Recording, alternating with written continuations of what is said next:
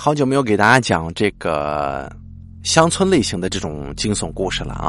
今天呢，呃，也看到了一篇不错的故事，然后希望大家能够喜欢。名字叫做《看香神婆》，作者多宝大如来。我姓周，名字无所谓。我要讲的呢，是我大叔跟二叔的故事。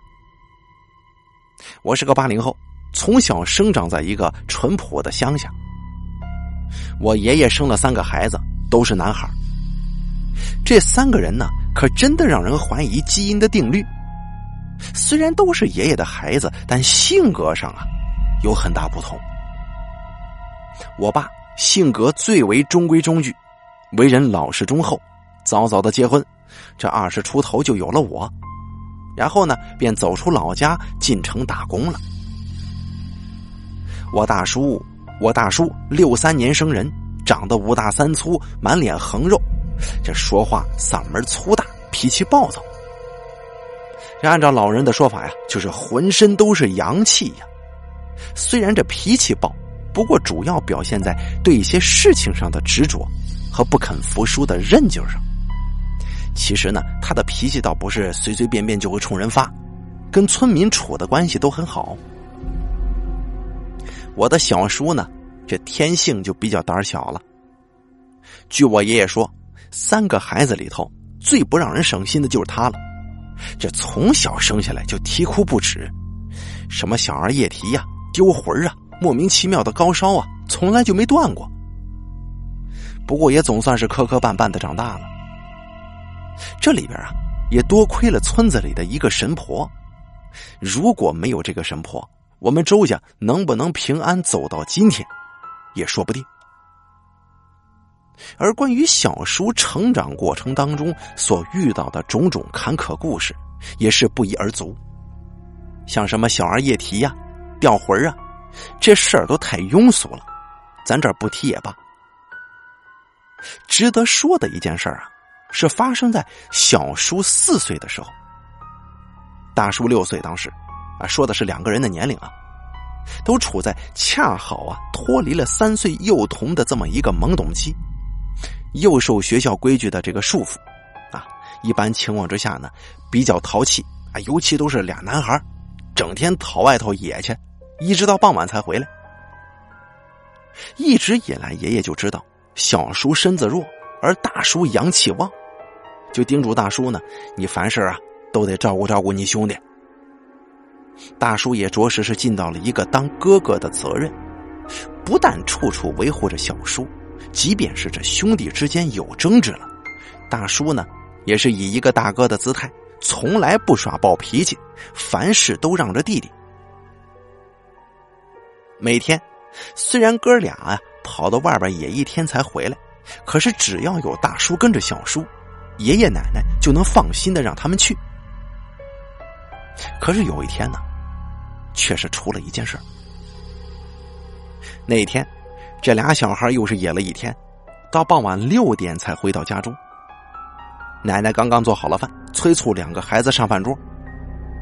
因为当时这农村里头也没有什么像样的这种娱乐活动，一般晚饭吃的很早，吃完了没事干，早早上床睡觉，第二天还得早起干农活呢。可是那一天呢？小叔从外头回来，就显得一副萎靡不振的样子。这饭没吃两口，就嚷嚷着肚子不舒服，吃不下，想早点睡觉。一开始爷爷奶奶没太在意，毕竟这小孩子嘛，肠胃比较弱，时不时的闹个肚子也正常。看到小叔实在吃不下东西，也没强求，就对他说：“行，既然不舒服呀，就早点上床休息吧。”可是没想到，小叔上了床却翻来覆去的睡不着觉，嚷嚷着肚子疼。哎呦，我我肚子疼。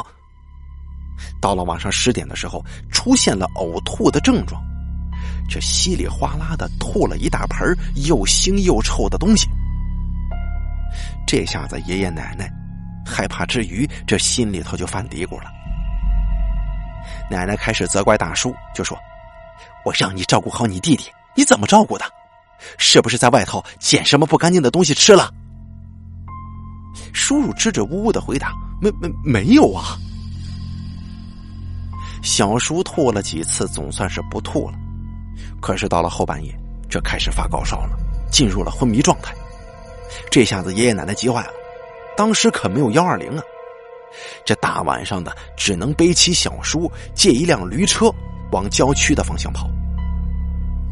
本来盘算着先去镇子上的小医院挂个急诊，可没成想啊，爷爷刚背着小叔走出不到五百米，就遇到了村子里有名的神婆李神婆。据说这个神婆功力了得呀，家里供着一堂子仙家，什么四梁八柱、七星八斗，反正这些专业术语咱也不懂。总之人家很厉害就对了。他看到我爷爷气喘吁吁的背着小叔赶路，就喊了一声，让他停下了。要说呀，小叔以前数次闹怪病，都是请这个神婆看好的，可都是一些小儿夜啼呀、吓着了之类的小毛病。这次可是发高烧啊！爷爷这心里头也有点发虚，心里只是想着先去医院看看大夫，实在不行再说。不过这神婆威望很大，他让爷爷停下，爷爷也只得停下交代交代，就把这小叔的事儿跟神婆说了一遍。说完，又要火急火燎的上路。这李神婆就说了：“别着急呀，孩子这病即使看也看不好。我看咱这孩子头上直冒黑气儿啊，像是撞邪了。你要是信我，现在赶紧抱回家去，我自有办法。”爷爷原本想先送小叔上医院看，可是啊，看到神婆此时的坚毅眼神，再加上人家过往也确实帮了自己家很多，一时之间也举棋不定。坚持去医院吧，觉得不好意思，就好像自己过去受了神婆那么多恩惠，你现在你你反而不信人家，这合适吗？如果以后得罪了神婆，怎么办呢？有点事你还能不找人家吗？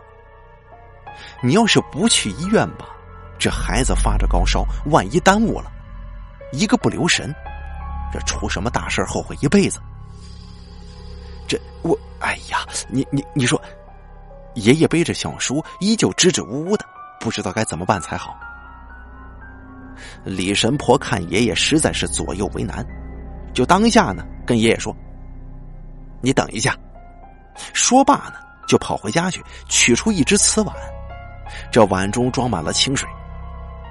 只见李神婆眼睛微闭，伸出右手，剑指指天，口中诵念了一些咒语。这念完咒语之后，食指在水碗之内划拉了三圈，然后对爷爷说：“赶快给孩子灌下去。”爷爷也不敢怠慢。再说了，这只不过是一碗清水而已，这喝了也没啥坏处呀。就在这个神婆的帮助之下，撬开了小叔叔的嘴，把这碗清水算是给灌进去了。说也神奇呀，不到一分钟的时间，小叔就睁开眼睛，恢复了神智。不过他人虽然醒了，可是口中仍在不停的念叨：“你别追我，别打我呀，我我不是有意的。”爷爷一看此情形，立刻就相信了神婆。马上又回转头，把小叔背回了家中，神婆也紧随其后。到了家里，爷爷把大叔从床上拎起来，生气的问：“你小子给我起来！我让你照顾好弟弟，你是怎么照顾的？你们今天到底干啥了？得罪谁了？”大叔一看这情形，心里头也是害怕呀，就一五一十的把白天的事儿说了一遍。原来这两个小熊孩子在野地里追逐打闹，这跑着跑着呢，不知不觉的就来到了村头的坟地。当时小叔就感觉阴风阵阵，浑身打哆嗦，想回去。而大叔呢，天生就是一副天不怕地不怕的脾气。我呢就不相信这世上有鬼，不信我给你试试。说着，他就一脚踹翻了身边一个坟头上的贡品，之后。还洋洋得意的说：“怎么样，屁事没有？”听大叔说完之后，神婆唉声叹气呀，又是好气又觉得好笑。他指着大叔说了：“你这小子呀，真是不知天高地厚，这是得罪了坟地里的野鬼了。”大叔低下头，支支吾吾的说自己知道错了，可还是不明白，这祸明明是自己闯下来的，怎么出事的是弟弟呢？神婆笑着解释道：“鬼由人所成，人有的毛病啊，鬼大多数也有。不是有句话叫欺软怕硬吗？因为大叔脾气暴躁，这头顶上呼呼的冒阳气，这野鬼啊被大叔冲撞了，这心里头有气，又不敢直接来祸害大叔，只能挑着一家子人里头体质比较弱的欺负了。”爷爷焦急的问。哎呀，这这如何是好啊？这是得罪了谁家的祖宗啊？踹翻了人家的贡品，人家吃不上饭，不找你找谁呀？这越说越气，脱下鞋子就要抽大叔，被神婆呢给一把拦住了，说道：“在这村子里头啊，最近没死人，那片野坟里头住的呀，也根本就不是村子里的死鬼呀，因为时间这么久了。”那些鬼早就入了地府，要么在地狱里打滚呢，要么就偷了轮回。而一直徘徊在坟地里的，绝大多数都是一些孤魂野鬼，跟坟地里的人呢根本就没关系。这些野鬼啊，就像是人间的乞丐一样，得不到家人的供养，于是就专门到别人的坟前偷东西吃。其实啊，这也都是可怜之鬼呀。那爷爷又问：“这该怎么办呢？”只见神婆二话不说，取出三支香，说道：“刚刚啊，我那咒语已经封锁了孩子的天门，这邪气儿是被逼出来了。不过那鬼不甘心呐，现在还没走呢。我呀，先跟这野鬼谈判，我看看他是几个意思。”说罢之后，就摆出了香炉，摆在木桌上，插上三支香。点燃之后，又吩咐爷爷把家里的门、窗户全部关紧，别让半点风吹进来。再然后，就静静的观察着香的走向。其实啊，神婆这里所做的叫做观香，观呢是看的意思。之所以家里供奉仙家的出马大仙被人称作看香的，就是因为这些人有一套自己的手法。根据这香啊燃烧时的种种迹象，就能够推测吉凶，与鬼神沟通，挺神奇的。不一会儿，这三支香燃烧的事态已经很明显了。只见那三支香的香灰，在屋里没有任何其他外力的情况之下，呈现出了这样一幅景象：就是左柱香灰直立，另外两柱香。互相桥接，爷爷赶紧问：“这什么意思呀？”神婆呢就解释了：“这种香啊，叫做鬼魅香。鬼魅香号召鬼怪，七日之内必有灾，大人小孩不得安宁，横事不来，灾病来呀！”哟，爷爷一听，感觉十分严重，脸色都变了，急得直跺脚：“这这可咋整啊？”但神婆却一脸神色自若的样子，就说了：“这野鬼啊，是个欺软怕硬的主明明啊是你家二小子惹了他，他却只敢找三小子算账，也不是什么好饼。他既然害怕你家二小子，那么解铃还需系铃人嘛。”于是呢，神婆把大叔叫来，吩咐他：“你别害怕，你心里头啊就想着自己是个顶天立地的男子汉就行。”你就想着这野鬼欺负你弟弟，你能忍吗？你如果能忍了，你是男子汉吗？神婆在一边是不停的鼓动大叔。这我大叔呢，被说的这脾气真上来了，气的就破口大骂呀：“什么他妈妖魔鬼怪，有种你冲我来，你欺负我弟弟算什么？”啊，神婆在旁边就夸他说：“有出息啊！现在趁热打铁，往你弟弟身上你吐口口水。”大叔就依照神婆所教，冲弟弟的额头上吐了一口。顿时呢，弟弟一阵呻吟声，之后嘴中嚷出了一声怪叫。不过这声音呢，根本就不是弟弟的声音，竟然是个苍老的声音。我刚要吃点东西，就让这小王八蛋给我一脚踹翻了，现在还用洋火烧我，你们就是这么讲理的吗？那神婆就说了：“你孤魂野鬼固然可怜，我家一堂子仙家，可以啊，请你进来当个清风。”从此你也跟我老仙儿一起扬名立万，再也不用去坟地里刨食了。你说有多好啊？你何苦偷人家东西呢？神婆说完之后，只见二叔顿时又昏了过去。神婆说没事了。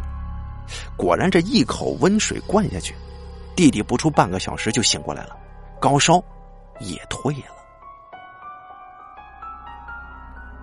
好了，这个看香神婆的故事呢，就说完了。作者多宝大如来，演播大凯，感谢您的收听。